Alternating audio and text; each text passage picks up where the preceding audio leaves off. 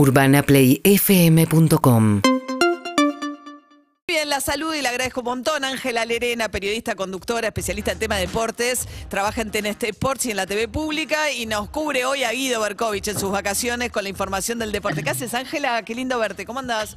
¿Qué tal? ¿Cómo estás, María? ¿Todo bien? ¿Todo bien? ¿Y vos? Bien, muy bien, bien. Contenta de estar acá con vos. Qué bueno, yo también. Bueno, Ángela, eh, ¿agenda el fin de semana? Bueno, tenemos los partidos del fin de semana, ¿no? Que es lo que me toca cubrir a mí, la fecha 6. Eh, saben que el torneo se está jugando en dos rondas eh, y de ahí van a salir los cuatro primeros de cada una para enfrentarse para definir al campeón en la Copa de la Liga de Fútbol Profesional. Y este fin de semana es la fecha 6. Eh, la fecha 7 es la de los clásicos, así que lo que Ah, tiene de característica. La fecha 6 es que todos se están preparando para la, la fecha siguiente. Están eh, algún jugador que se hizo amonestar, por ejemplo, Brian Alemán, para no, eh, para ya eh, eh, Limpiar las sus amarillas. y estar, claro, estar libre para la siguiente fecha. Juega ahora contra River, Gimnasia y después va a jugar contra Estudiantes. Y bueno, eso es uno de los partidos interesantes. River, Gimnasia. River es uno de los punteros eh, de su zona, de la zona A. Eh, lo tenés también a, a Boca, que va a estar jugando el domingo a la noche.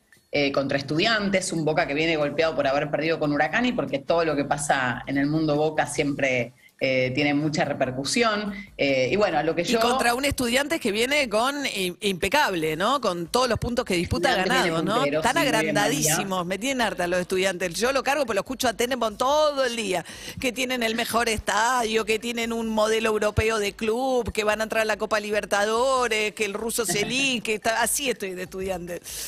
Bueno, mira, estudiantes de todos los equipos es el que más puntos hizo porque hizo 13. Ese está en el grupo, en la zona B, que es la zona de Boca, y lo que tiene, eh, tiene varias características interesantes, como por ejemplo que hace muchos goles de cabeza, muchos goles por arriba.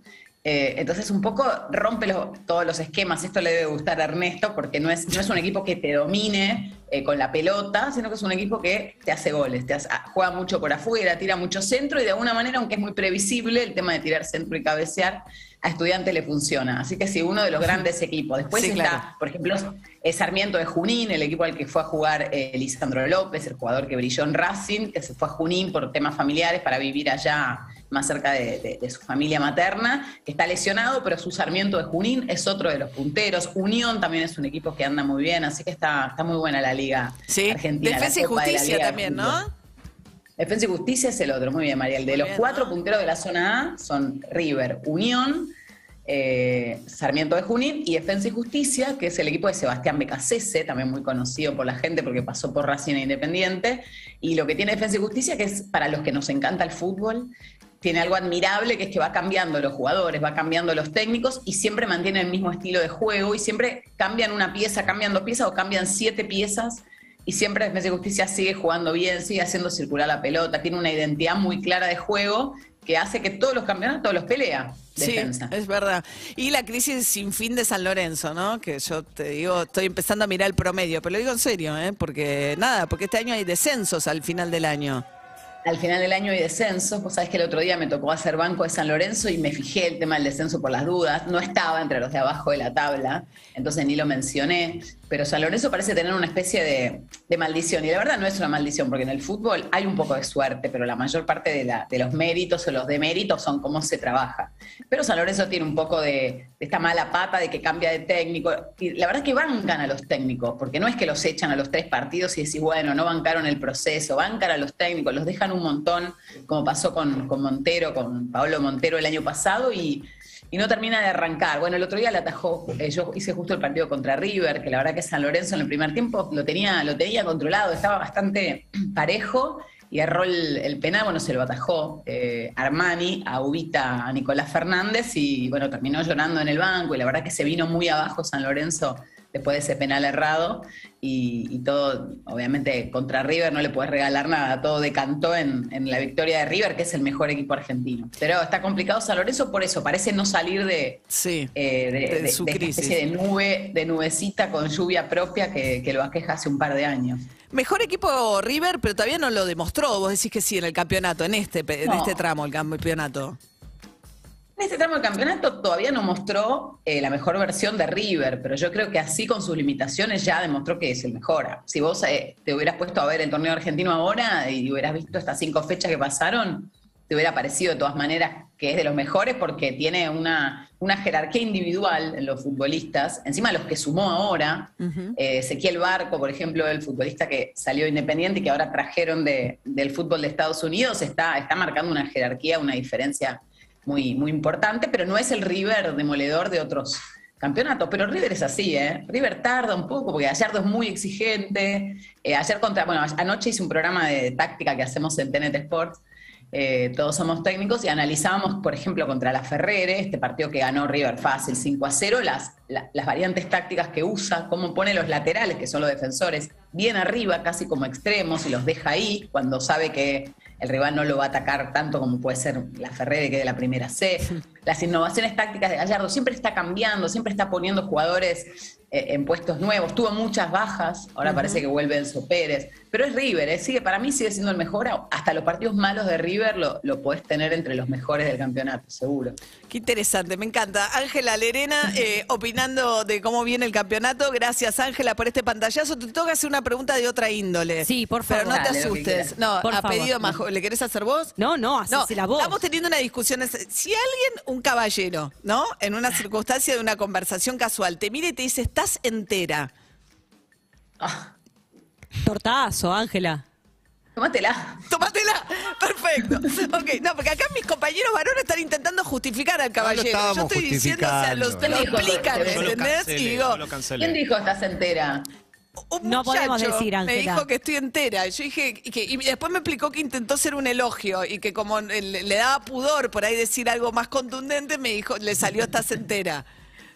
Bueno, es un elogio, pero no es muy, no es muy sexy, digamos. No, ok. Combinamos eso. Ese es el punto. Lo, que te, lo que te llama cuando alguien te dice estás entera es más tómatela que vamos a tomar un café. O, que, o gracias, ni siquiera gracias me saldría. Pero bueno, está bien, por ahí la claro, intención. Que gracias, es verdad. Es un buen punto, porque qué decir gracias, ¿no? ¿Cómo seguís de ahí? Bueno, claro. intento no romperme. ¿Qué le contestás? me, preservo bien, hago lo que puedo. No, no, te creas, tengo pedazos de mí en alguna parte. Me estoy cayendo a tirones. Bueno, está, muy bien, María. Eso es muy linda. Eso es lo que te quiso decir. Y bueno, Gracias, Ángela. Gracias. bueno, escúchame, novedades del PSG, Pochettino sigue. Y los ocho meses que tenemos de, de Messi sin competencias que le representen grandes desafíos de acá al Mundial, ¿te preocupa? Bueno, a mí sí, la verdad que yo hinchaba por el PSG a full, además de porque eh, soy bastante fan de Pochettino, así que tengo un poco el corazón lastimado, no estoy entera estos días. Eh, pero bueno, es, es, una, realmente una hecatombe para el Paris Saint Germain porque es eh, bueno, un equipo que invirtió muchísima plata y que tiene como objetivo ganar la Champions League. Todo lo demás no le importa. La liga francesa, que habitualmente la gana caminando, como la gana siempre, no le importa y se, se quedó con figuras internacionales, carísimas por supuesto, eh, con eh, Mbappé, que hoy está entre los, los, mejores del mundo, con Messi, con Neymar. Imagínate que Di María fue suplente, las bestias que tienen el equipo, lo tiene Berratti también en el medio, que a mí me encanta, Paredes, que es nuestro 5 de la selección, y bueno, que nuestro 5 y nuestro 10, que es Messi hayan perdido el campeonato importante, el torneo importante que tenían este año, la verdad que nos golpea. Bueno, y Di María, ¿no? También, que es parte de la selección. Así que no, no está bueno. Yo hubiera preferido por Argentina que siguieran, que llegaran bien. Ahora tienen muy pocos partidos por delante el resto del año, un torneo que no les importa. Y bueno, por ahí se puede ver el lado positivo, les queda solo la selección como, claro. Eh, como objetivo, como zanahoria, como, como motivación este año. Pero bueno, la verdad que no está bueno. Me parece que Pochettino no, por ahora no lo han despedido, pero no creo que tenga mucho, mucho futuro, porque además tampoco llegó a jugar bien el equipo. Tuvo momentos, pero no es, no es que la venía rompiendo, ¿no? Tuvo, tiene muchas figuras y tampoco nunca. Hay algo difícil en, una cosa es tener las figuras y otra cosa es tener un equipo, ¿no? Esto lo demuestra Defensa y Justicia, que por ahí decís, ¿quién es la figura de Defensa y Justicia? Bueno, Merentiel, y sin embargo gana todos los partidos, porque tiene una estructura que sostiene el talento. El PSG nunca logró esa estructura en la cual Messi pudiera brillar. Mbappé brilla igual porque por su juego le tiras una pelota y corre y la clava en el ángulo, pero los que necesitan más contacto con la pelota no llegaron a terminar de brillar y no se terminó de acomodar y ya se quedó afuera. Claro. Eh, y encima, ¿cómo, no? hoy recién hablábamos del tema mental cuando te hablaba de San Lorenzo, cómo se cayó con, cuando erró el penal. Bueno, se lo ganó con la cabeza, además del juego, ¿no? De Modric y, las definiciones de Benzema. Eh, fue con la cabeza. El tercer gol, que es el que deja fuera al PSG, Marquinhos eh, despeja la pelota como si fuera un principiante y es un jugador de la selección brasilera.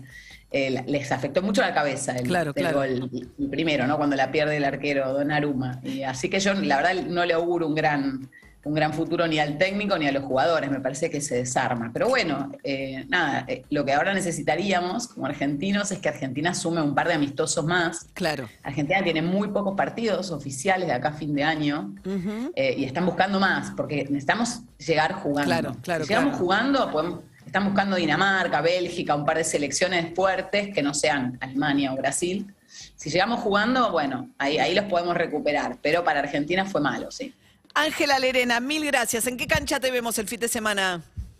Voy a estar en la cancha de estudiantes, que tiene razón Ernesto Tenema, es una cancha muy linda. Muy bien. Muy linda, ya fui, fui a- varias veces y cuando veo que me toca, me alegro. Claro. Y ahí va a estar jugando Boca. Claro, Boca de visitante en la previa de los clásicos. A estudiante le va a tocar gimnasia y a Boca River. Entonces este partido es como la donde se van a La preparar para el- antesala del clásico. Gracias, Ángela, mil gracias. Beso grande. Bueno, Chau, gracias. chau. Adiós. Hasta luego. Tres minutos para las nueve de la mañana. Seguinos en Instagram y Twitter. arroba Urbana Play FM